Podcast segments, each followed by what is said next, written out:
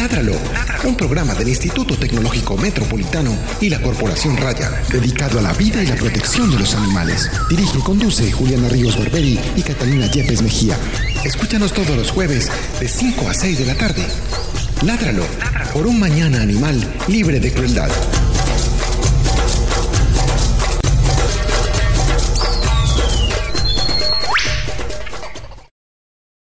Agradecemos mucho a las personas que nos han estado esperando. Sabemos que empezamos 20 minutos tarde, pero estaban terminando una entrevista en el programa anterior. Ahí nos disculpan, ustedes saben que no es, se nos sale de las manos. Eh, tenemos la cabina llena hoy. Yo soy Juliana, estudiante del ITM de Ingeniería Biomédica y directora de la Corporación Raya. Y tenemos un montón de gente aquí. Catalina volvió. Volví. Volvió. Chao, eh, hola. hola. ¿Qué más? Bien. Hola a todos, hola a los oyentes, hola a la mesa que nos acompaña el día de hoy. Hola Juli. Hola. Eh, tenemos un programa muy interesante, estamos muy contentos, pues yo estoy muy contenta de volver y estamos muy contentos de regresar a, a, nuestro programa semanal. Tenemos aquí a mi profesor de gestión ambiental que viene a hablar con nosotros un poquito de la problemática que hemos, que hemos todos evidenciado que está sucediendo ahora en el Casanare tan triste, tan devastadora y tan frustrante. Yo sé que muchos de los que nos están oyendo están muy enfadados con todo lo que está sucediendo y se preguntan, hombre, ¿yo qué puedo hacer para hacerlo? Vamos a hablar un poquito de esos temas. Hemos preguntado, hicimos unas encuestas, vamos a analizar todos esos resultados, a ver qué está pensando la gente de qué pasó allá. Hola, profe, el profesor se llama Daniel Vázquez. Eh, buenas tardes a Juliana, Hola. la directora de este programa. Hola. Buenas tardes a los demás invitados. A Shirley, a, A Catalina. a Catalina y a ustedes, amigos ciberescuchas que eh, se apasionan por estos temas. Bueno, y también... El programa de Juliana. perdón, profe.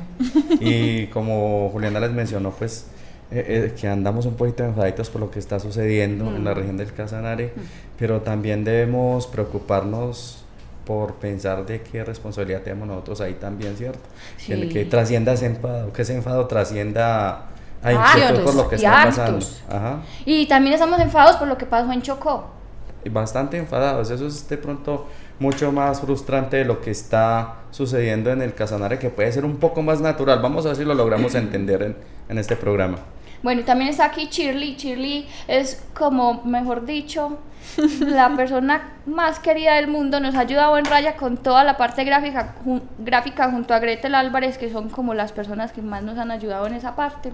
Las queremos mucho. Si está Shirley aquí, nos va a contar cómo desde su profesión ella ha ayudado a los animales sin necesariamente pues involucrarse en, la, en, la, en recogerlos, en recuperarlos, sino pues también lo ha hecho que está llena de animales, pero creo que lo ha hecho de otras maneras súper importantes. Entonces empecemos, a, eh, Shirley, salude.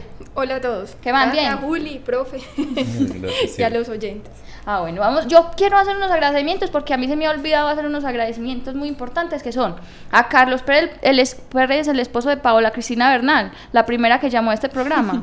que nos hizo llorar. El esposo de ella nos hizo ese hermoso cabezote que tenemos ahí y mi amigo José Julián Villa me ayudó con la música que van a escuchar en algunos momentos, la música de fondo. También le quiero agradecer a Gretel Álvarez también por todos los, los los promos de los programas que hemos estado posteando en nuestras redes sociales.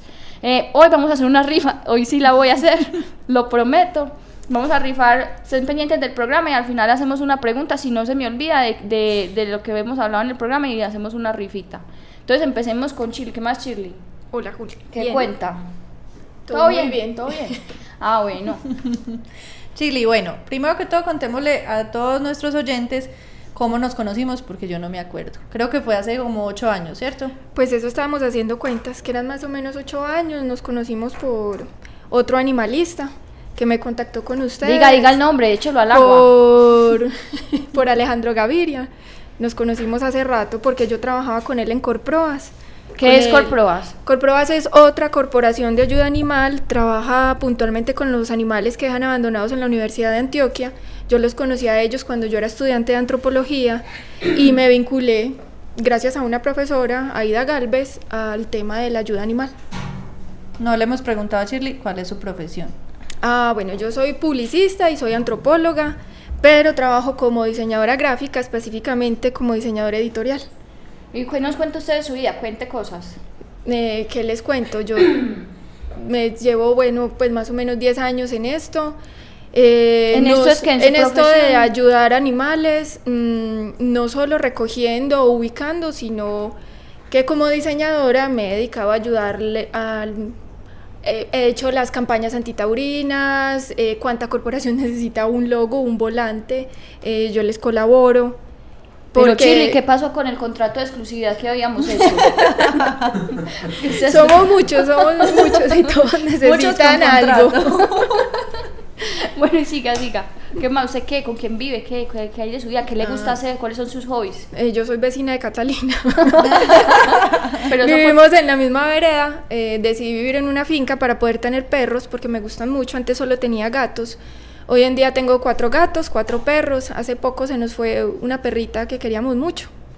Y bueno, al son de hoy, y sin contar las gallinas, son, son ocho animales de compañía los que viven con mi mamá, mi esposo, mi hijo y yo. Ah, bueno, Chile, ¿qué le gusta hacer? A mí me gusta nadar. Soy una buzo aficionada. Sí. Y caminar, me encanta salir a caminar con mis perros. Bueno, ¿en qué momento usted decidió mm, como vincular la profesión suya? A, a- ¿Usted qué dijo? Pues en qué momento dijo, ay no, sí, ve, con esta profesión mía yo puedo ayudar a los animales también.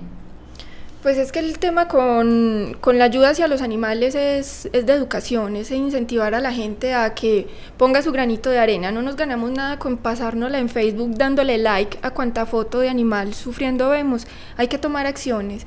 Y si la gente no se da cuenta o toma conciencia que cada uno puede a- hacer algo, eh, pues no es mucho lo que se pueda avanzar. Esto no es un problema gubernamental, es un problema de todos. Entonces, con Corproas, la corporación de la que hablé antes, empezamos a hacer campañas educativas, sobre todo en la ciudad de la universitaria. Eso tuvo mucha acogida. A la corporación se vincularon abogados, médicos. Es entender también que esto no es solo una acción de veterinarios, sino que cada quien desde su hacer puede aportar mucho. Mm, Shirley, ¿y usted ha sentido que usted ha ayudado de verdad a los animales con lo que nos hace de favores a nosotros? Pues yo De creo que favores. sí. Muchos, muchos. Pues yo creo que sobre todo con las campañas antitaurinas es como donde vemos que sí funciona. Pero Chile, venga, primero, antes de hablar eso, ¿usted por qué cree que la parte gráfica o esa parte, pues como de la publicidad, el diseño y el marketing en, algún, pues, en alguna medida es tan importante para nosotros también que somos unas ONGs, que no estamos obteniendo una remuneración económica, pero ¿por qué cree que esa parte es muy importante en que las, se vincule y que tiene una buena estética, un buen, un buen, que se envíe bien el mensaje? Todos los seres humanos somos visuales y en la medida en la que vemos algo estéticamente atractivo nos llama la atención, nos acercamos, lo leemos. Eh, si tenemos un montón de reglas tediosas, pues nadie se va a acercar a ellas, pero si se resaltan, si se busca un título y una imagen llamativa, con seguridad la gente va a leer el volante que ustedes le dan. Es eso, es tratar de hacer más llamativo lo que ustedes quieren contar.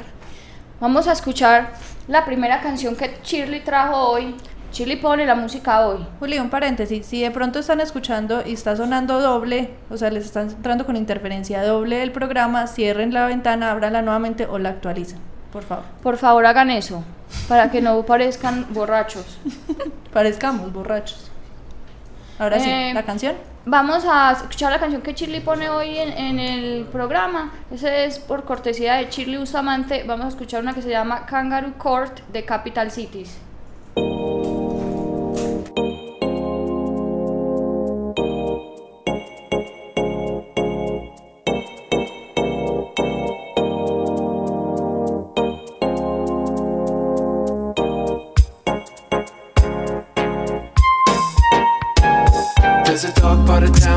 Girls get down, and I cannot wait for a chance to go.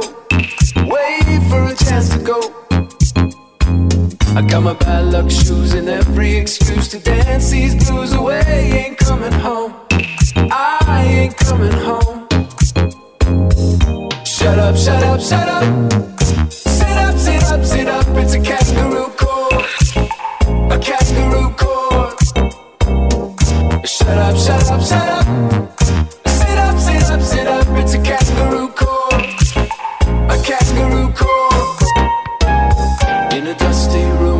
to a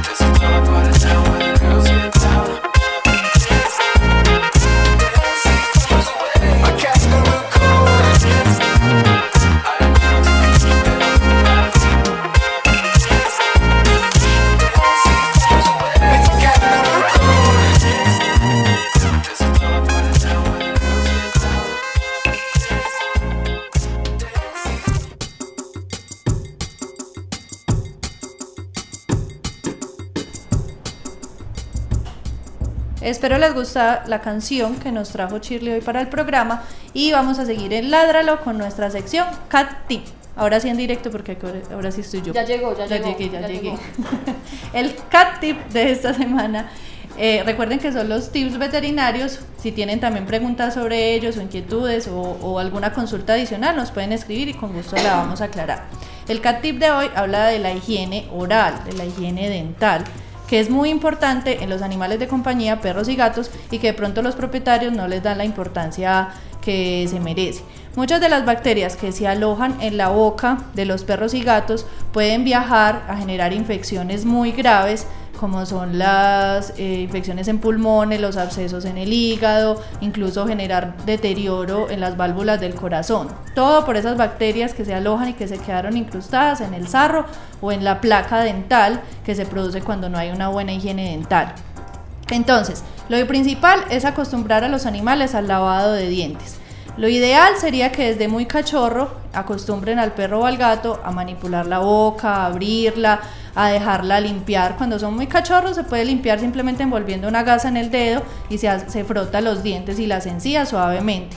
Cuando ya van creciendo se puede utilizar cepillos de dientes. Existen cepillos que son como unos deditos, unos dedales que se colocan en tu dedo índice y, y puedes fácilmente pasarlo por los dientes de ellos o con unos cepillos de dientes lo importante es que sea con cerdas suaves. A veces el dedal es más fácil acostumbrarlos a él porque no, no se asustan tanto que con el cepillo que es mucho más grande al ingresar a la boca. Esto es fundamental. Lo otro es utilizar eh, enjuagues bucales o cremas de dientes específicamente para animales de compañía, o sea, para perros o gatos, porque las de nosotros, las de los humanos, contienen flúor. Como ellos no escupen, como nosotros, sino que tragan ese contenido, el flúor puede generar, generar procesos de gastritis. Entonces es muy importante acostumbrarlos desde muy cachorros a que se dejen hacer este proceso. Ya a medida que van creciendo, este proceso se puede repetir al menos una o dos veces en la semana. Si el perro o el gato come concentrado únicamente la croqueta, no es tan necesario repetirlo tan constantemente, o sea, una o dos veces está bien, porque la croqueta está diseñada que al morder el perro se quiebre y no genere restos, no deje restos pegados a los dientes. Pero si, el, si le dan adicional galletitas blandas o carnitas, pues o estos patés para perros o gatos, esto sí puede generar que se adhiera con mayor facilidad, los restos de comida se queden pegados en, la, en el esmalte del diente y finalmente se adhieran bacterias, que es lo que forma el sarro. Si eso es así, entonces la higiene dental sí debe hacerse más frecuente, al menos tres o cuatro veces en la semana. Si logramos esto, vamos a generar un proceso de limpieza que va a ocasionar, o sea, que va a evitar que se, que se genere ese sarro o que se quede adherido. Si no empezaron a tiempo, si ya existe el sarro, si ya hay un proceso incluso de inflamación de las encías, porque el sarro es como una placa amarilla, como una costra que se adhiere el diente y va desplazando la encía hacia o sea, a nivel superior o a nivel inferior y la inflama muchísimo, eso causa mucho dolor. Entonces ya hay que hacer un proceso que se llama la profilaxis o el detartraje dental, que ya se hace con un ultrasonido preferiblemente para que con la vibración se quiebre este sarro y se limpie el, el diente.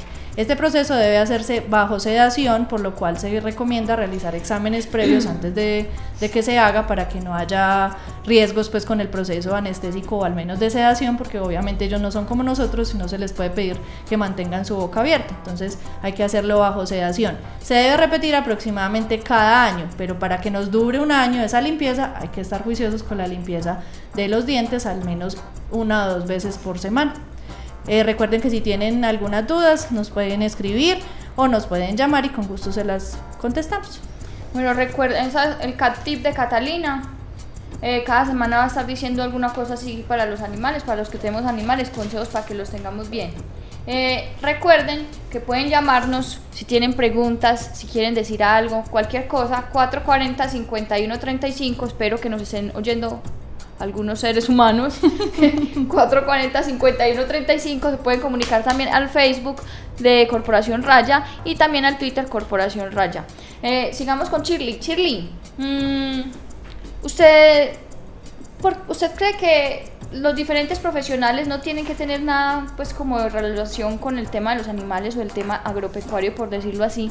Pueden también vincularse desde sus profesiones. Yo no digo que recogiendo animales o que sacándolos de las calles o aportando dinero, sino desde su experticia pueden ayudar a los animales. Yo creo que sí, yo creo que hay muchas profesiones que pueden aportar. Pues yo voy a hablar desde la experiencia. Yo conozco varios abogados, ayudan mucho porque son los que conocen las leyes, eh, sobre todo los médicos. Me parece que que hay muchos, muchas personas abandonan sus animales por recomendación médica. Porque está en embarazo la señora, entonces abandónelo. Me parece muy irresponsable desde una profesión hacer ese tipo de recomendación. Y uno conoce médicos que sí les gustan los animales y que pueden a usted darle consejos para que tenga una buena convivencia con su animal de compañía. Eh, conozco antropólogos, son los que pueden generar conciencia porque saben cómo hablarle a una determinada comunidad. Creo que hay muchas profesiones, si uno le busca la comba al palo, pues encuentra cómo hacerlo. Esa es la frase de hoy, la, comba al palo. Búscale la comba al palo. Y entonces... Y entonces sí, es, es querer, yo creo que el que quiere puede, es simplemente un asunto de, de ponerle voluntad. Nosotros no hemos dicho que Shirley además estudió antropología. Es que Shirley es una persona que sabe muchas cosas, es muy sabia. Ella estudió también antropología y yo quiero preguntarle, como para introducir un poco a nuestro próximo tema, ¿usted qué opina qué pasó en Casanare? ¿Usted qué piensa de eso? Pues yo creo que lo importante con Casanare no es buscar un responsable directo, yo creo que son muchas las cosas que están pasando allá pues sí, están las petroleras, pero también en la ganadería, son los cultivos eh, extensivos, pues son una cantidad de factores, la deforestación, el, mal uso que han hecho de sus aguas subterráneas, son una cantidad de factores que si se suman, pues ahí están. En especial para mí sería la deforestación una de las causas más graves, porque pues si no hay árboles, no hay humedad y el calor va a matar al que sea. Bueno, Shirley, gracias. Con gusto. No se tiene que ir. No se tiene que ir, puede seguir hablando con nosotros, pero gracias por habernos hablado ese tema que nos parece muy importante. De hecho, vamos a seguir invitando paulatinamente profesionales que desde sus, desde sus áreas de, de trabajo, desde sus conocimientos y sus profesiones han aportado como a este tema de, de la protección animal, que no necesariamente son médicos veterinarios, sino que pueden desde sus profesiones ayudar y marcar una diferencia muy grande. Por ejemplo, nosotros yo creo, Catalina, que si no es por los diseños que nos hace Shirley y Gretel, No estaríamos estaríamos jodidas. Pero estaríamos embaladas. jodidas. Estaría yo haciendo eso en Word o en PowerPoint o en en qué. En PowerPoint queda muy bonito. Para el de divino, sobre todo con las imágenes prediseñadas, queda hermoso. Bueno, Chile. Y el contador que necesitas, que se anime un contador. Ay, un contador, hombre. Anímense, que es que es muy difícil para uno, pero bueno. eh, bueno, eh, vean, vamos a hablar mejor ya de la problemática del Casanare, que es un tema bastante extenso. Vea, hice un daño aquí.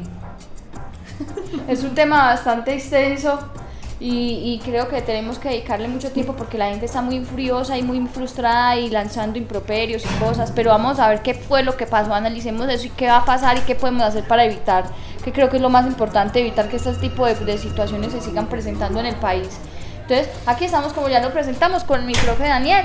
Vamos a hablar con él más sobre ese tema, pero primero, como yo soy muy metida, yo le voy a preguntar, profe, ¿usted desde cuándo está dando clase de gestión? Mejor dicho, ¿usted qué profesión tiene? Yo soy ingeniero agrónomo, pero casi toda mi vida profesional, 26 años, lo he dedicado al medio ambiente. Pero no hagan cuentas, él es muy joven. Mejor no hacer cuentas, no, ¿cierto? No, no, no, él es muy joven, él es muy joven. Entonces casi que mi experiencia con el mundo se ha relacionado con proyectos ambientales, con manejo de cuencas hidrográficas, con manejo de residuos sólidos, con administración de grupos de gestión ambiental, eh, en todos los ámbitos donde me he desempeñado profesionalmente, sin, eh, digamos, prescindir absolutamente de- del ejercicio de la agronomía, que es, digamos, una de las profesiones bonitas relacionadas con el sostenimiento de los recursos naturales y con una aplicación fundamental para la humanidad que es seguridad alimentaria. Es ahí donde nos necesitan y nos van a seguir necesitando durante mucho tiempo. Pero sí, insisto, eh, diga- digo, eh, dedicado buena parte de mi vida profesional a, a la parte de manejo de recursos naturales. Profe, ¿hace cuánto está dando la cátedra de gestión ambiental? Yo ingresé al ITM con esta administración desde el año 2011. ¿Y usted cree que yo fui una buena estudiante?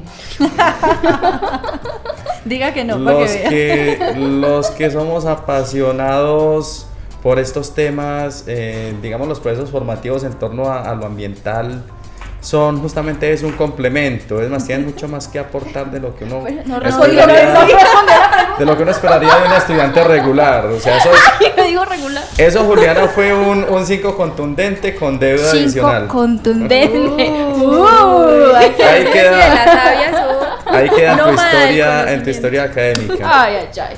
Bueno, vea, tenemos una llamada que dicha, aló. ¿Aló? Ay, Nos colgaron. nos colgan. Aló, aló. Sí, aló, Oh, buenas tardes. Buenas tardes, ¿con quién hablo? Sebastián García. Hola, Sebastián, ¿qué más? Muy bien, ¿y ustedes cómo me les ha ido? Ay, bien, ¿usted qué hace? Yo por aquí, eh, deleitándome con unas buenas ecuaciones diferenciales. Cuando quiera le ayudo, yo soy súper tesa para eso. Sí, ah, bueno, ¿y por qué no me dijo esta mañana entonces? ¡Ay, Sebastián, ¿tú? ¿Qué más? ¿Cómo va todo por esos lados? Ay, qué belleza, gracias por llamar. No, es con todo gusto, de verdad que eh, es grato escucharlas porque el programita es dema- demasiado ameno y aparte de eso pues están haciendo unas de las reivindicaciones más lindas que hay y son el trato pues con los animales. Yo las quiero felicitar primero que todo por el programa que tienen y por la labor que están haciendo. Ay, Sebastián. Muchas gracias. Pero, pero no vaya a cancelar ecuaciones, que yo le ayudo. No, tranquila, pues de verdad que eh, la ayuda no se la voy a negar, pues si me la puede brindar de una. Claro, ja, para eso es todo. Igual hay mucho que hacer. De Ajá. todas formas, pues al profe, eh, un saludo para él, pues que también es muy grato saber que los docentes hacen parte de estos proyectos eh, académicos, ini- iniciativos pues de los estudiantes.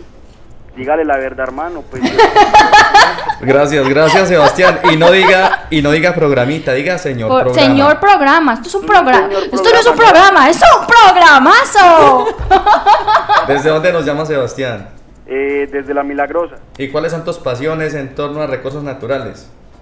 eh, los animales, eh, no, en general, en general, pues casi todo, diría yo, ¿cierto? Porque uno a medida de que va transcurriendo eh, en la vida y va conociendo y experimentando, uno le va cogiendo cariño y amor a todas las cosas. Créanme que eso es pues, en ese momento me quedaría difícil como decirte puntualmente, pues, pero ahora dedicado al programa, pues a los animales también tengo un sentir, pues, y un pensar muy muy parecido al de las compañeras, pues lastimosamente no he tenido la oportunidad de vincularme pues como tal a una corporación o Está algo invitadísimo, Bienvenido, invitadísimo. bienvenido. Ah, Sebastián, bueno. ¿y qué tan animal te sentís vos en esta naturaleza?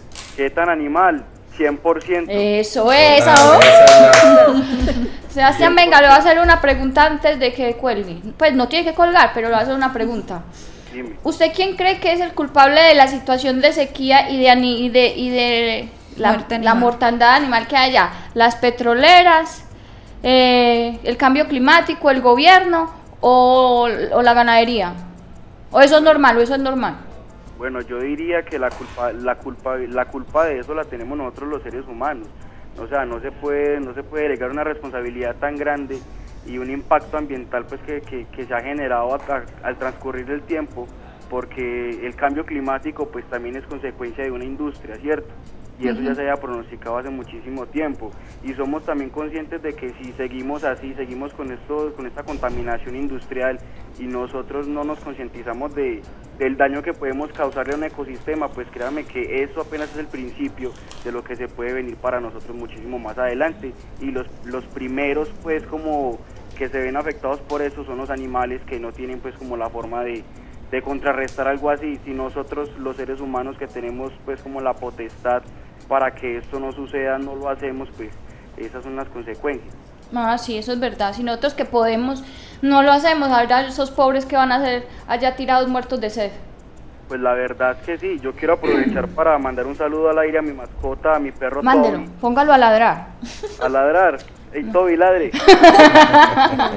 Bueno, no, de todas formas yo quería comentarles algo, pues, ya que ustedes están, pues, como hablando por ahí de veterinarios y cositas así.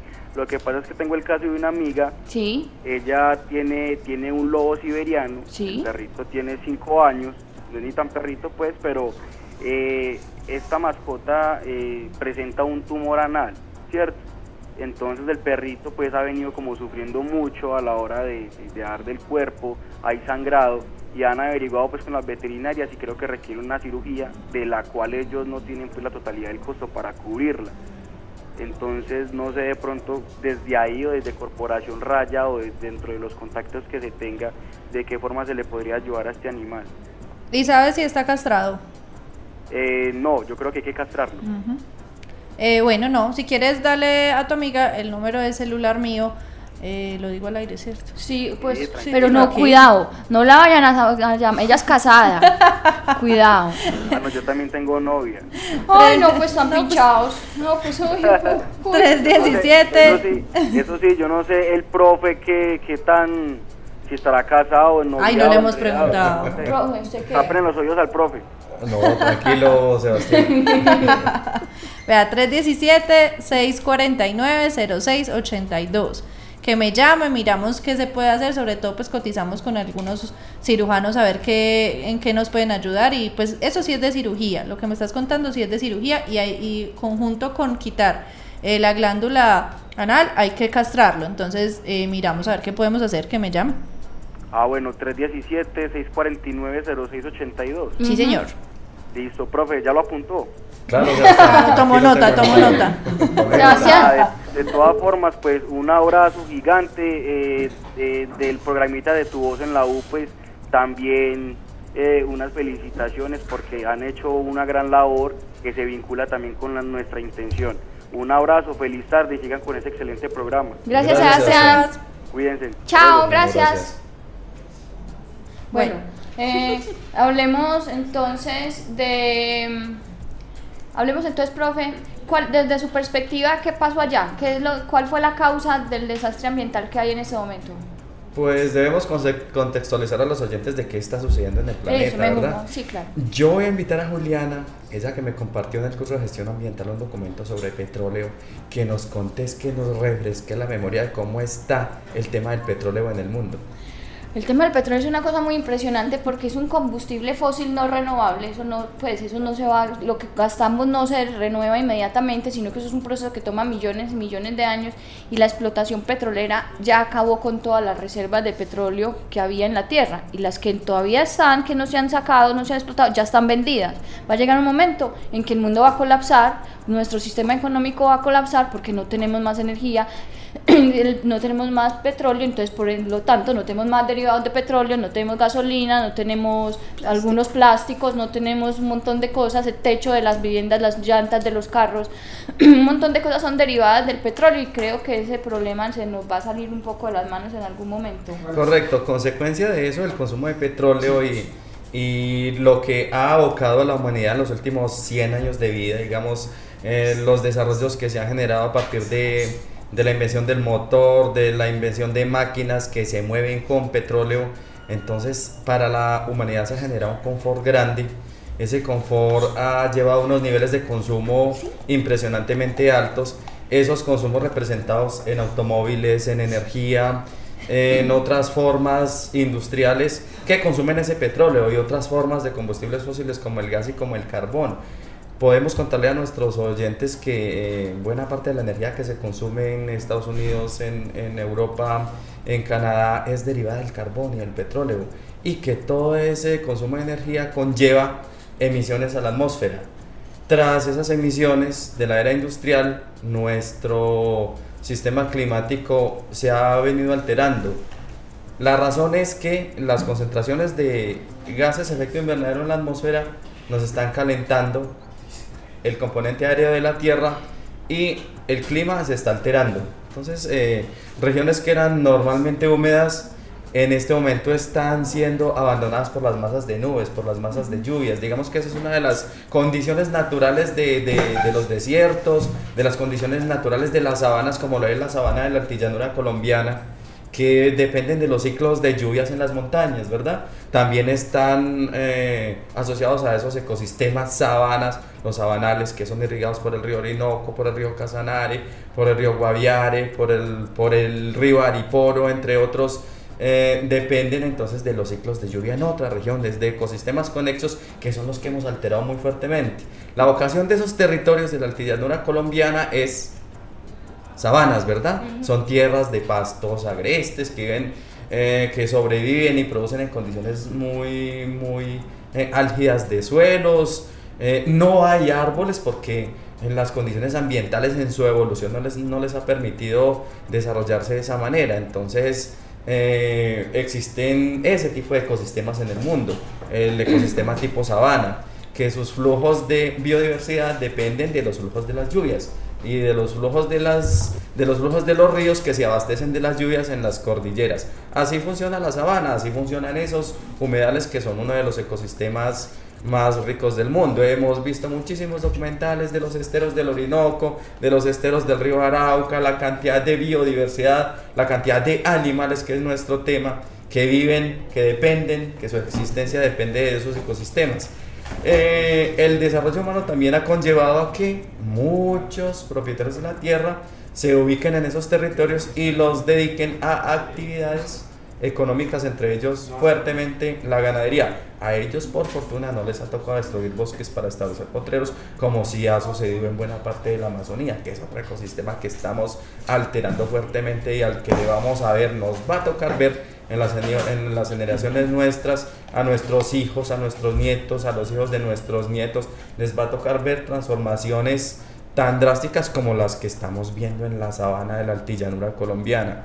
Causas, entonces empezamos por la macro, por eso le hice a Juliana la pregunta del petróleo, porque es el principal causante. El tema del calentamiento global y el cambio climático es una absoluta realidad, está sucediendo. En los últimos 50 años, el- la temperatura promedio del planeta ha subido 0.8 grados. Estamos eso ya es cerca. mucho.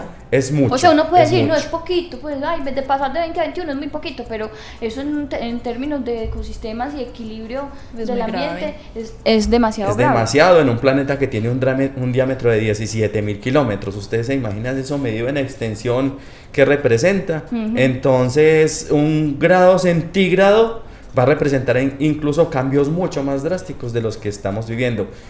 Esos flujos de agua y de sequía en ese tipo de ecosistemas lo se percibe, digamos, a lo largo de la historia en la sabana africana. Mire que las sabanas son praderas de pastos donde hay una di- diversidad muy alta que se adapta a esas condiciones de vida. No es triste ver en las épocas de sequías largas en el río Mara, por ejemplo, o en el río Zambeze, los hipopótamos muriéndose como se están muriendo los chigüiros en los llanos orientales. Digamos que son ciclos absolutamente naturales. Y entonces allá no hay noticias de qué pesar, aquí están los hipopótamos muriéndose, aquí están los cocodrilos que no sobrevivieron a este verano largo de ocho meses, en los llanos ya llevan seis meses sin llover, en la región de Paz de Ariporo. Pero enseguida vamos a hablar de que sí hay causas antrópicas, hay causas humanas.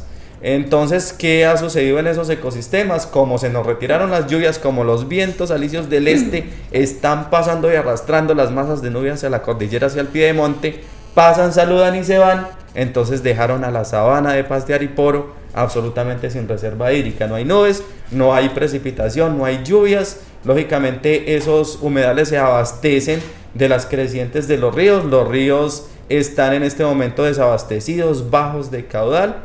Y claro, se nos retiran los ríos, se eh, secan los esteros, se secan los humedales y toda la biodiversidad que depende de ese, de ese recurso fundamental en esos ecosistemas no toda sobrevive, la gran mayoría desaparece. Y hemos visto también parte de los animales que, que están asociados a, a lo antrópico, a la actividad humana, que en este caso es la ganadería y el ganado, lógicamente, si no tiene los abrevaderos, entonces también va a morir de sed y tristemente los hemos visto en los medios muriendo de sed los pobres animalitos. Eh, profe, vamos a recibir, bueno, a- hicimos una llamada a Julia Lema, ella es una experta en todo lo que es de gestión de desastres, pues de, de atención de desastres y todo eso en el área ambiental y de animales. Oh, Julia, Hola, copia. Perfectamente. ¿Qué más, Julia? ¿Qué más? Todo muy bien. Julia, preséntese un poquito, cuéntenos usted qué hace, quién es, cómo ha sido, cuál fue su trabajo en WISPA durante tantos años, y qué se dedica. Eh, bueno, yo soy zootecnista, eh, actualmente soy estudiante de veterinaria, tengo una especialización en administración de empresas y trabajo con gestión del riesgo con animales. Julia, En la Sociedad Mundial para la Protección Animal Sí. trabajé en el área de atención de animales en desastres, donde trabajábamos este tipo de emergencias y también trabajamos en Colombia como país para que los animales fueran incluidos en los planes de gestión del riesgo de desastres. Eso es muy importante, Julia. ¿Y usted por qué no nos cuenta su opinión sobre la situación de Casanare o nos contextualiza un poquito desde esa perspectiva suya qué pasó o qué se puede hacer o cuál es la cosa?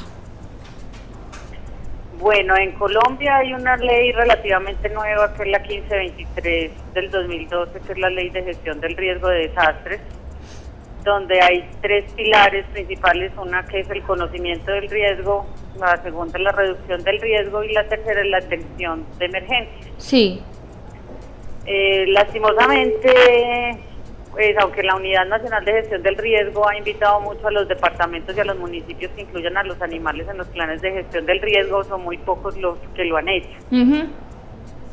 Eh, en este caso, pues el IDEAM ha dicho en varias ocasiones que en esta época siempre hay sequía en el Casanare. sí, O sea, entonces ellos ya tenían la parte del conocimiento del riesgo. sí. ¿Qué fue lo que no hicieron? No implementaron absolutamente nada de reducción del riesgo.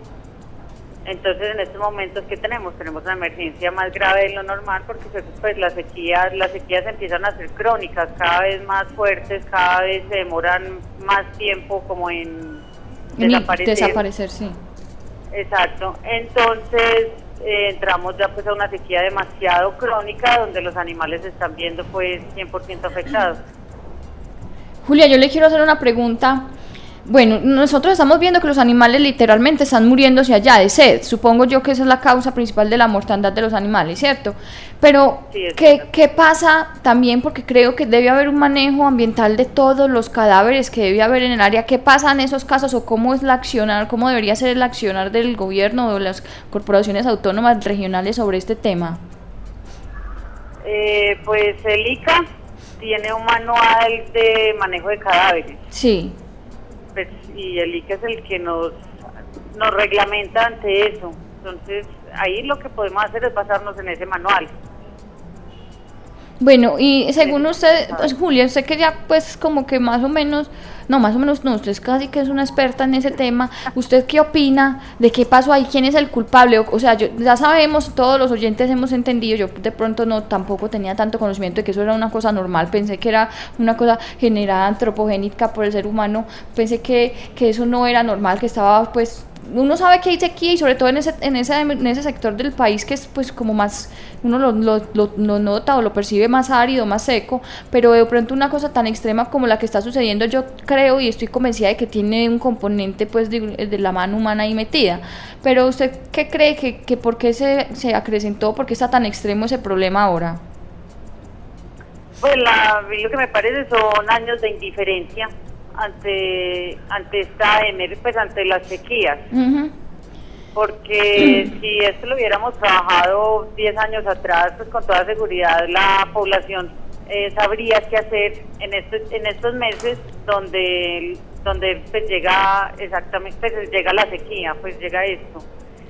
Para mí el culpable, pues somos todos, pues es el humano, es el calentamiento global, pues las petroleras que le, pues, que le han dicho tanto que que ha movilizado las aguas, o sea, ahí hay de todo. O sea, ahí lastimosamente no le podemos echar No la se culpa puede. a uno, me parece que todos somos culpables. Ah, bueno, Julia, Julia, ya llegó a su reunión. Sí, señora. Ah, bueno. Que le vaya pues bien, muchas gracias por y perdone la molestia, perdone la No, no, gracias a ti. Julia, gracias, Gracias. hablamos. Chao. Bueno, chao, chao. Bueno, profe, entonces ya, con- ya hablamos un poquito como del general del planeta. Ahora contémosles específicamente a los oyentes lo que está pasando en Casanare. O sea, tenemos reportes o por lo menos ediciones eh, o periodistas diciendo que hay una mortandad de más de 25 mil animales. que las- Cerca de 30.000 reses he Dios escuchado mío. yo en los Pero, últimos... pero solo reses entonces, o sea que No. es de ahí para otras de especies. animales, o de sea, animales contando los chigüiros, Ah, contando avillas, caimanes, Peces, cerca de 30.000 tortugas. animales. Y los vemos, eh, ah, incluso pues para la inquietud frente a vos como médica veterinaria que eres, eh, sí habrá, como mencionaba Julia, estrategias para manejo de emergencias en ese sentido, de tener la capacidad de recoger todos esos cadáveres y hacerles el debido tratamiento para evitar de pronto una epidemia, una zoonosis, no sé si eso es posible.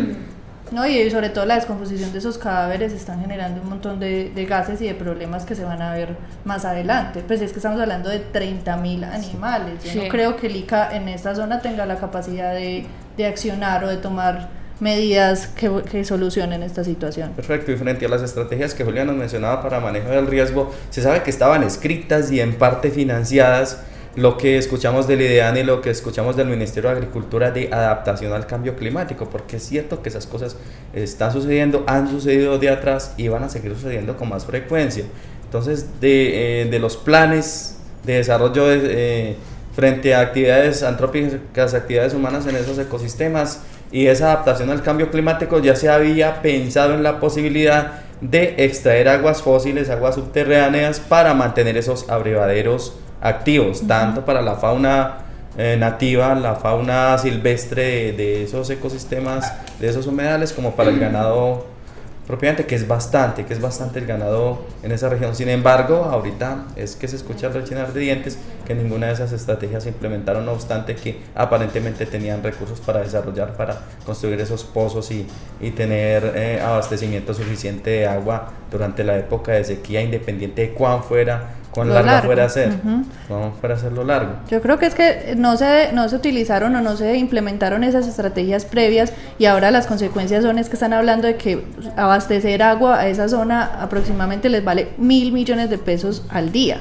Bueno, pero eso para una petrolera es. Ah, no, pues sí, pero ese es el problema. Se están Plata de chutando, bolsillo, chutando la pelota entre la petrolera, entre Correcto. lo pongo, no lo pongo, y los días pasan y los animales siguen muriendo. Entonces sabemos que las actividades humanas alteran drásticamente los ecosistemas. La palma es innegable que establecer cultivos de palma en esos territorios va a desequilibrar todos los todos los balances, los balances de ambientales en el territorio, eh, como una especie de alto consumo de agua, como que hay que proveerle por tratarse de una zona seca, proveerla en un distrito de riego, entonces hay que eh, desviar aguas, hay que bajarle cau- caudales a los ríos y eso eh, implica desasegurar sus inundaciones, ¿verdad? En las épocas de invierno y que esos esteros duren llenos tiempo suficiente como para que los animales tengan agua durante todo el ciclo de sequía y puedan sobrevivir. No todos sobreviven, pero buena parte de la población logra sostenerse hasta el siguiente ciclo de lluvias. No hubo adaptación al respecto, la destrucción de bosques para sembrar palma,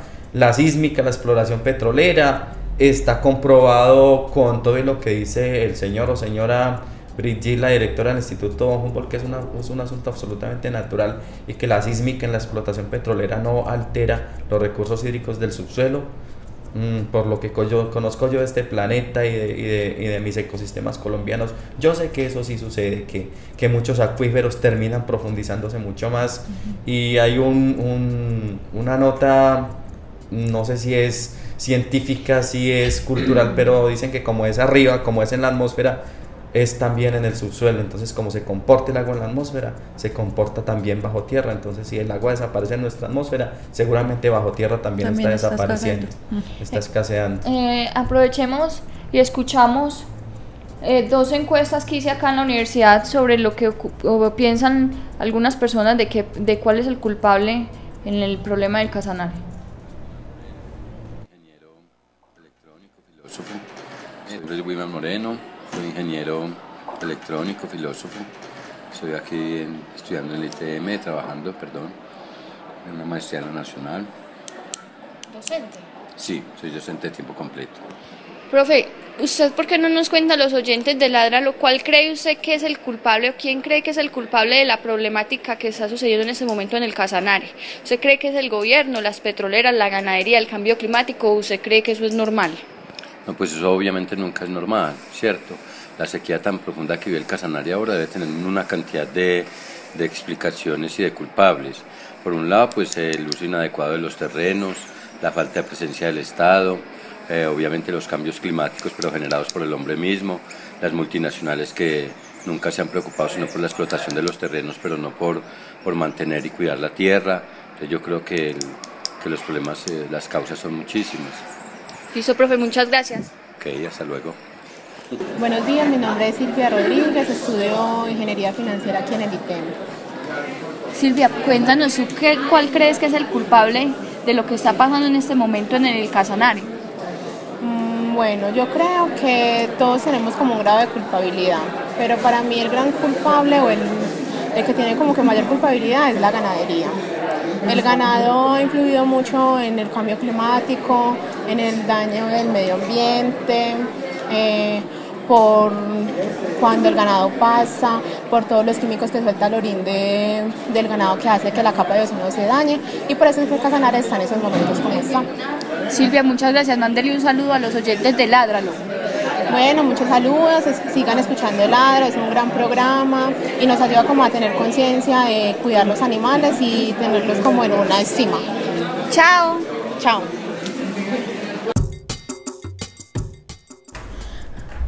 Bueno, recuerden que si tienen alguna pregunta, que si quieren comentarnos alguna cosa, nos pueden llamar al 440-5135 y también pueden escribirnos en el Facebook de Corporación Raya y en el Twitter arroba Corporación Raya. Eh, vamos a hablar de los resultados. No- eh, profe, nosotros hicimos una encuesta a través de Facebook y redes sociales eh, sobre quién creía la gente que era el la culpable o los culpables de la catástrofe ambiental de, del Casanare. Eh, en esa encuesta tuvimos 107, vo- 107 votos, 107 respuestas y la gran ganadora es las petroleras. O sea, la gente opina que la- el culpable de ese, de ese asunto allá en el Casanare son las petroleras. Van, voy a decir los porcentajes para que todo el mundo los oiga, pongan mucha atención. Para el calentamiento global hubo 13 votos que, que- equivalen al 12%, en las petroleras 55 votos que equivalen al 51%, o sea, ganó la mitad más uno. Literal. Literal. La ganadería 8%, eh, digo 8 votos para el 7%, los gobernantes 31%. 31 votos para el 29% y ya na- no hubo más opciones. O sea, el, el mano a mano estaba entre las petroleras y, los gobernantes. ¿Usted qué opina de esos resultados? Pues lo que nos vamos a, tratar- vamos a hacer un ejercicio, Juliana. Vamos a tratar de justificar cada una de esas respuestas. ¿Por qué mayormente las petroleras? Es que yo creo que la gente, es que el petróleo es como Satán. Pues o sea, yo lo, que- lo pongo como una analogía. Aquí lo pusimos como el demonio en este programa. Sí. Como la minería. Sí, como la minería, eso es como una Sí. cosa que uno ve y uno solamente le ve lo malo que hace, pues, pero yo creo que la, el 100% de las personas que están oyendo y que votaron por las petroleras usan petróleo. Pero esta humanidad es claro que no va a renunciar al confort que le genera el petróleo, Eso, ¿verdad? eso es lo que yo digo. Entonces lo que tenemos que pensar es cómo usar ese petróleo sin comprometer los recursos que nos están sosteniendo en este planeta. Desarrollo sostenible. Pero no, sigamos.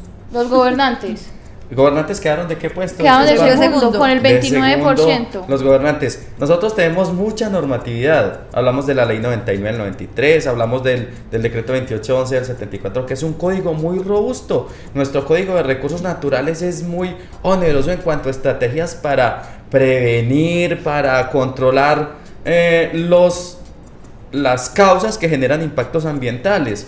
Pero nuestras leyes son muy laxas, Muy laxas. ¿verdad? Entonces la aplicación de nuestra no- normatividad es muy débil. Los planes de desarrollo, entre otras, para eh, sostenibilidad ambiental del territorio, cuando hablamos de objetivos de desarrollo del milenio, por ejemplo, que Colombia se acoge a esos ob- objetivos, el objetivo 7 dice desarrollo con sostenibilidad, pero nosotros vemos desarrollo absolutamente insostenible. La ganadería como se desarrolla es insos- insostenible, la minería como se desarrolla es insostenible, la exploración petrolera como se desarrolla es insostenible, de tal suerte entonces que nuestros oyentes puedan tener razón en que la exploración de petróleo sí puede ser una de las grandes causantes de lo que está pasando allá. El petróleo en sí, por lo que acabamos de decir, por el impacto global que tiene sobre el cambio climático y que esas sequías, lógicamente, si se están haciendo más extensas, como nos, nos lo decía Julia, eso es causa antrópica y eso no lo desconoce absolutamente nadie. Los gobernantes, entonces, porque no son eh, digamos, nuestras leyes no son estrictas en cuanto a cumplimiento de la normatividad para hacer exploración,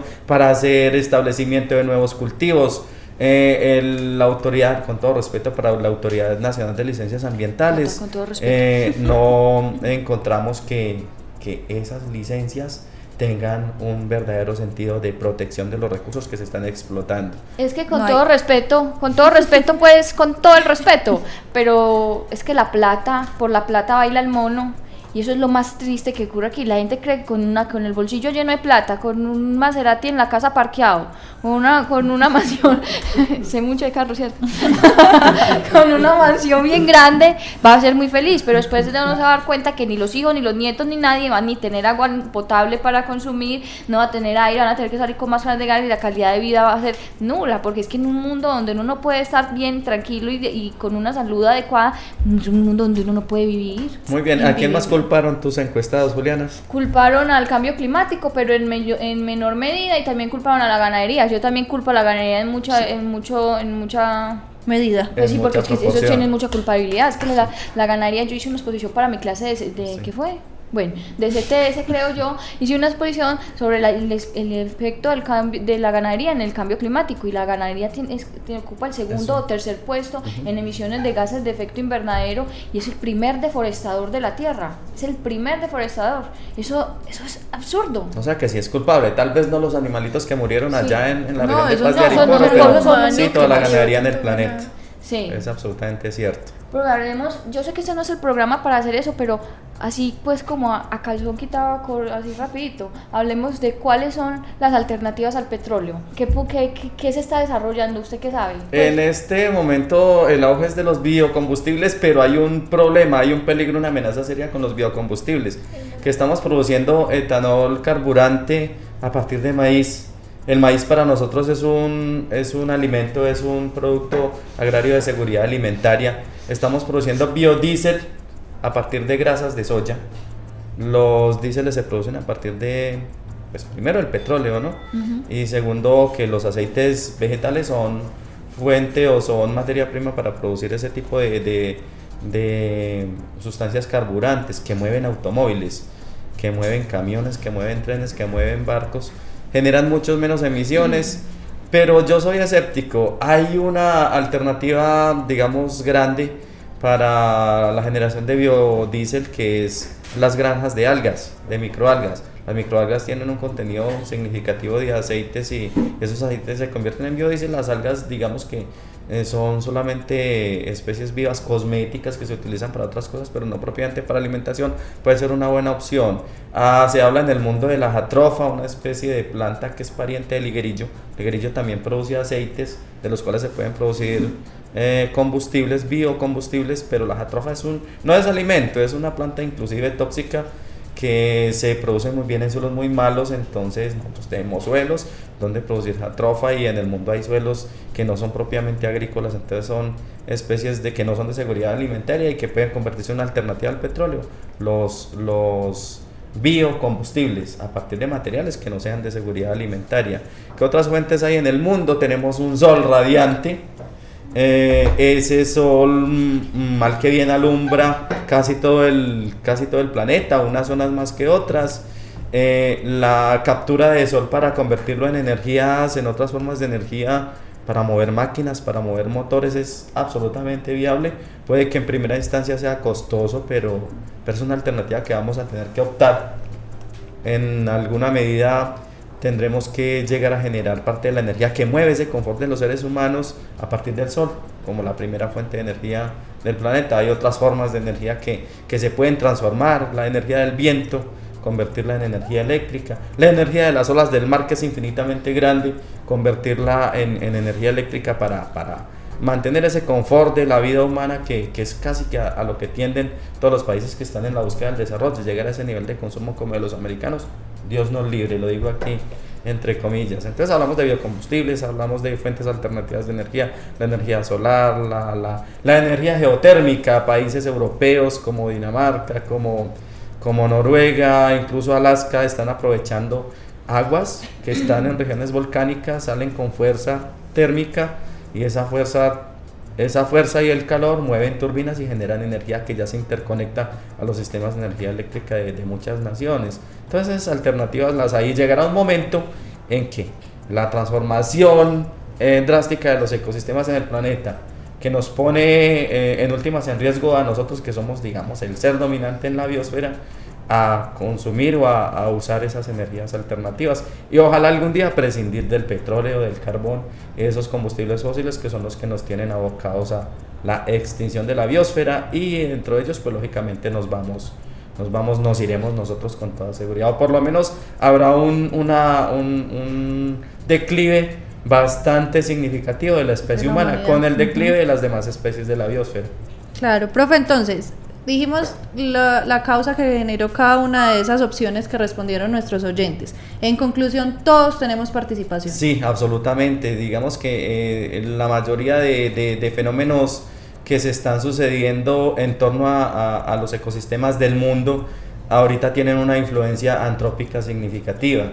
Entonces, eh, para nadie es desconocido que en el mundo han sucedido huracanes, que explotan volcanes y se llevan pueblos. Esos son fenómenos absolutamente naturales pero esos fenómenos naturales se han ido potenciando eh, con el tiempo a partir de lo que está sucediendo, el cambio climático, de tal manera que los inviernos suelen ser mucho más intensos, mucho más fríos y se muere la gente, los veranos suelen ser mucho más agresivos, mucho más fuertes y se muere la gente, los huracanes son cada vez más agresivos, más violentos y arrasan con poblaciones enteras de humanos, entonces sí somos causantes directos y en muchas formas indirectos de lo que está sucediendo eh, alrededor de donde nosotros vivimos, que es, digamos, la eh, como especie dominante de todos los recursos bióticos del planeta Tierra. Ahí estamos transformando el planeta, transformando los ecosistemas y pensando a futuro qué es lo que vamos a hacer para sostenernos acá, pero llegará un momento en que hay que emprender carrera para parar. Dicen algunos expertos que estamos en una carrera tan desaforada que estamos en este momento casi en punto de no retorno. Es que yo leí un artículo ayer que publicó la NASA diciendo como en, en, en, un tono un poco de alarma que ya los recursos no, no alcanzaban y que íbamos a tener que definitivamente poner todo el, el capital humano en la investigación o en, o en movernos a Marte, porque ya no hay, necesitamos que no sé cuántos planetas más para poder seguir viviendo aquí a la tasa de primero que todo de reproducción humana y la segunda de, de utilización de recursos naturales. No, no nos alcanza el planeta ya para, para vivir aquí más. O sea, yo creo que es la única especie en el mundo que se ha creado su propia extinción. Absolutamente. Y es tan absurdo pensar que hay otro vividero mejor que la Tierra en este sistema solar. Sistema Porque para afuera ¿no? lo que hemos explorado, no sé, hay que ir a la NASA, pero eh, seguramente hay otros planetas por allá que tengan condiciones para, para desarrollar formas orgánicas como nosotros, como las plantas, como los peces, pero están demasiado distantes y seguramente nosotros no podríamos llegar allá. Entonces, qué, qué, qué locura pensar en explorar otros, otros planetas para eh, ubicarnos porque ya no somos capaces de vivir aquí, porque volvimos el planeta a tal porquería, que no somos capaces de sostenernos aquí eh, vivos con calidad, porque tampoco significa vivir, Por vivir. tampoco tendría sentido vivir en aguas contaminadas.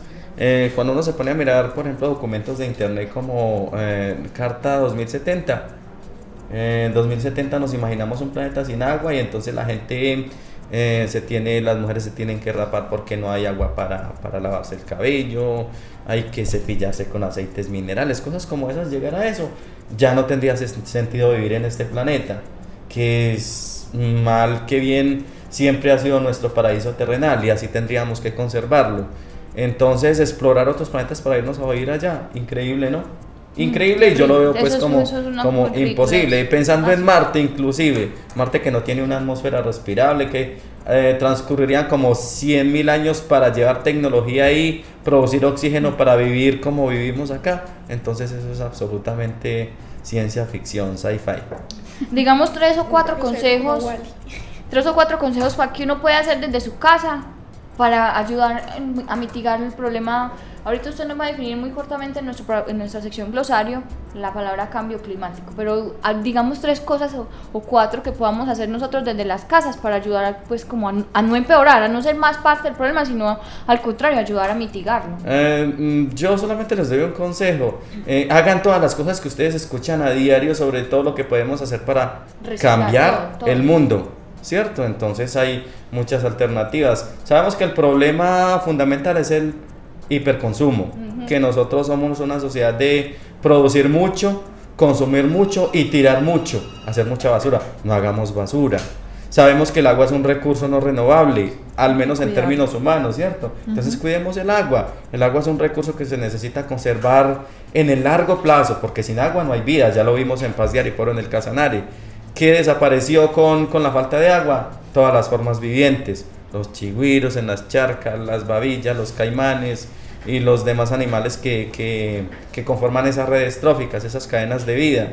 Eh, ahorrar energía, ¿por qué? Eso tiene sentido. Claro, si es una ciudad de hiperconsumo y nosotros podemos bajarle al consumo de las cosas, entre menos consumimos, menos tiramos, menos contaminamos, entonces estamos aportando. Y no se trata de salvar el planeta, se trata de salvarlo nosotros, porque el planeta puede, el planeta seguirá girando y seguirá haciendo su rotación de 24 horas al día, de 365 días al año, sin nosotros, Sin árboles, sin peces, seguirá siendo planeta. Entonces no se trata de salvar el planeta, se trata de salvarnos nosotros y los demás seres vivos de, de la biosfera. Entonces ahora sí, bien corta, no, espera un momentico que tenemos una llamada, aló.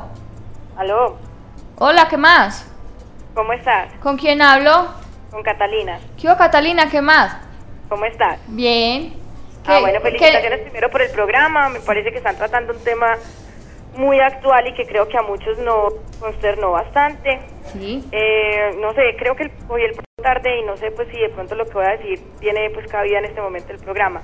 Pero yo quisiera saber, ya que están hablando pues como de las soluciones eh, desde nosotros pues como para mitigar un poco pues lo que le hemos hecho al planeta, eh, quisiera saber si digamos como sociedad civil hay alguna propuesta o se puede hacer algo legalmente para que las corporaciones tengan mucho más cuidado con el cuidado y respeto del medio ambiente. Es decir, no sé, pues un comentario que escuché hoy, que la ministra había dicho que ella no podía pelear con las petroleras. Yo asumo que la ministra lo dijo pues porque supuestamente las petroleras no habían sido pues como eh, totalmente descubiertas haciendo pues el daño y provocando lo que pasó en Casanare, pero acabo de leer otro artículo donde dice que ya tres petroleras están eh, culpadas de lo que pasó en este momento pues en el Casanare. Y la otra pregunta o la otra sugerencia, no sé qué quiero hacerles, es de pronto también, no sé, vuelvo y les digo, llegué un poquito tarde al programa, entonces no sé si ya hablaron de eso. Pero por ejemplo lo del Chocó, a mí me parece un asunto también muy delicado de tocar, especialmente pues como si tenemos en cuenta la causa de lo que supuestamente causó el incendio en el Chocó. Entonces no sé si me pueden contestar la pregunta, por lo menos de lo de la sociedad civil. Mm, o sea, usted quiere saber cuál corporación dice usted. No, si nosotros, digamos, como sociedad civil, podríamos proponer un referendo, podríamos movilizarnos de alguna Algo manera legal. para que... Algo legal. Exactamente. Profe. Bueno, eh, todo proyecto de desarrollo debe tener inmerso una licencia ambiental, ¿cierto? En esa, licen- esa licencia ambiental está precedida de, de un estudio técnico de todo lo que va a suceder alrededor de, de las acciones humanas que se van a emprender en ese territorio. Y debe dejar muy claro, absolutamente claro, que cuáles son las acciones de mitigación de los impactos ambientales en ese proyecto en particular. La exploración petrolera es una actividad de desarrollo humano que obligatoriamente necesita licencia ambiental y que debió estudiar absolutamente los impactos y las acciones para mitigar esos impactos. Eso tal vez es lo que no hemos visto, lo que no se ha hecho evidente en el evento que sucedió de la, de la pérdida de los humedales, de la pérdida de los esteros, de la muerte de toda esta biodiversidad alrededor de, de esos ecosistemas. Existe una autoridad ambiental, la Autoridad Nacional de Licencias Ambientales, que es la que concede esos permisos.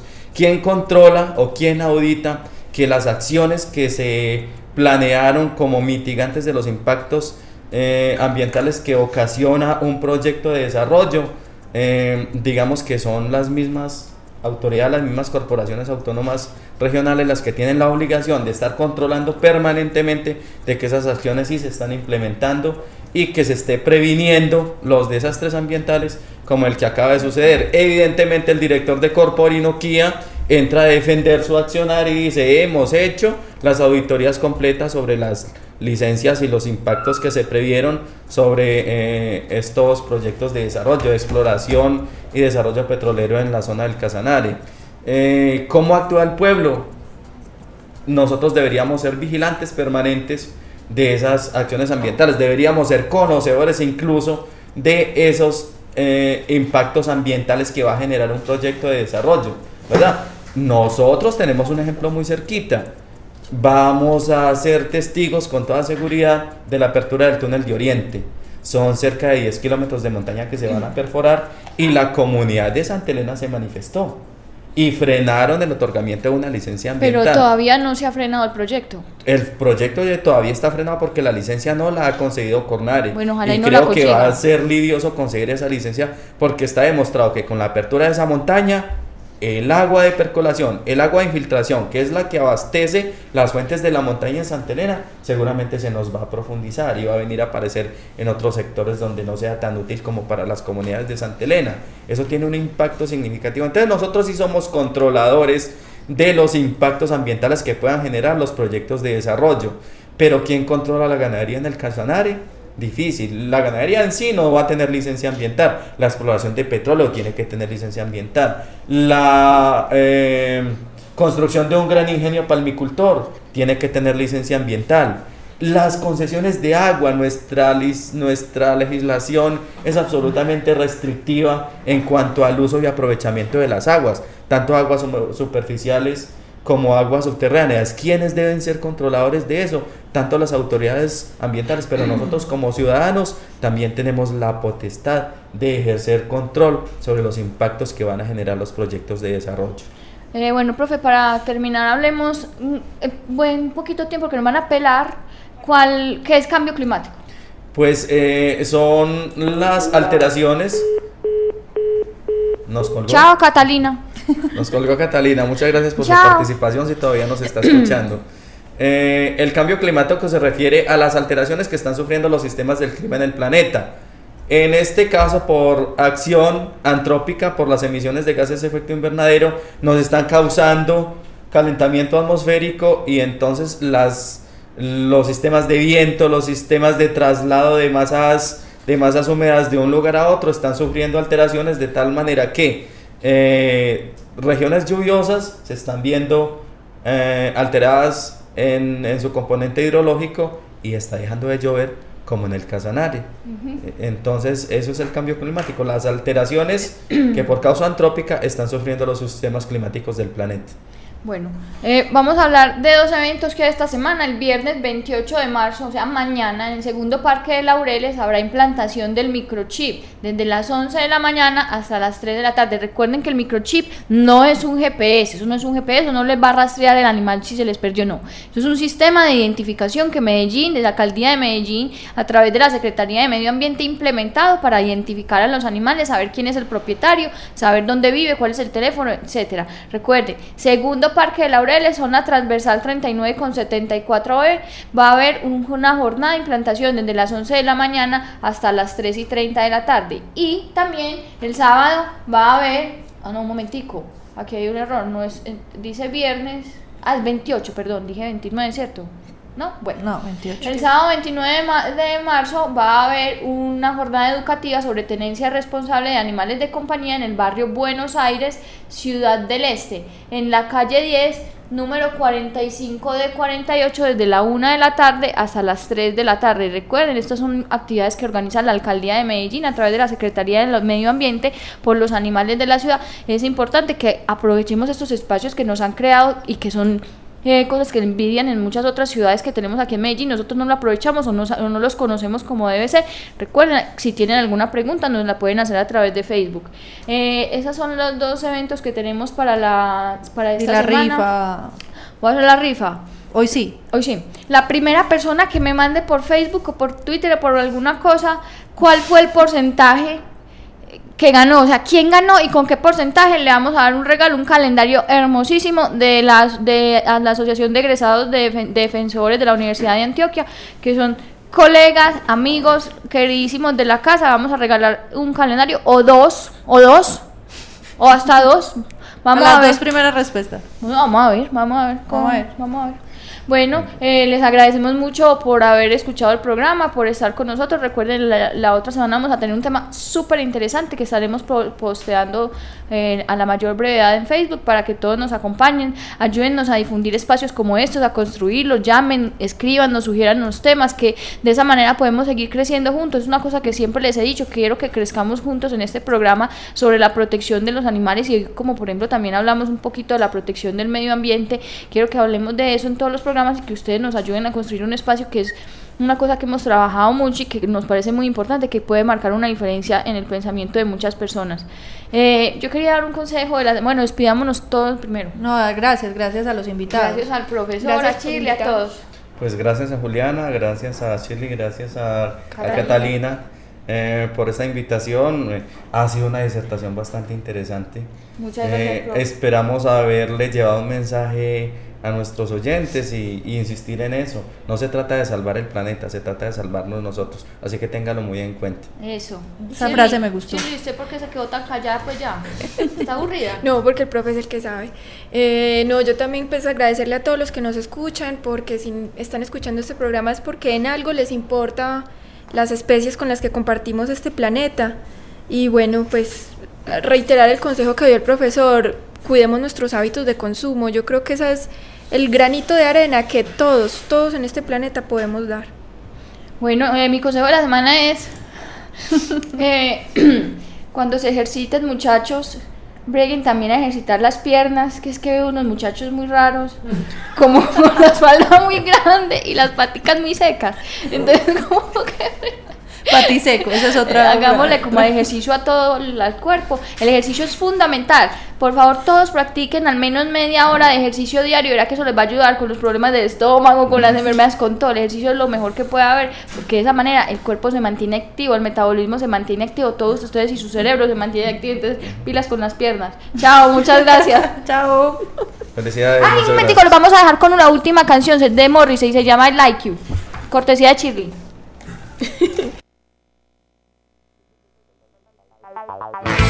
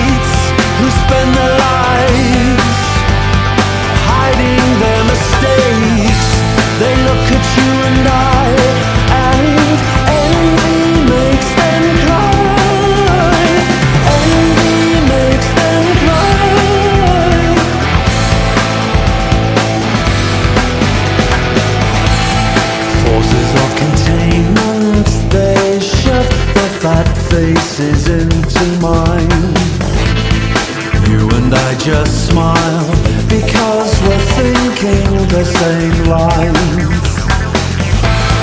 Why do you think I let you get away with all the things you say to me? Could it be I like you? It's so shameful of me. I like you. You're not right in the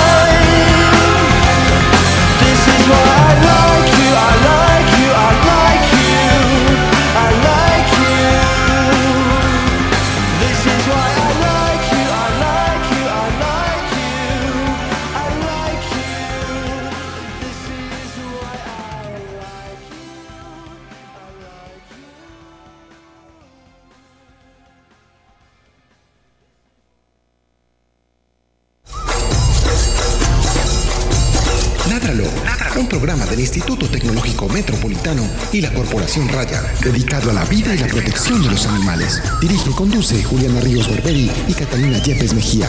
Escúchanos todos los jueves de 5 a 6 de la tarde. Ládralo. por un mañana animal libre de crueldad.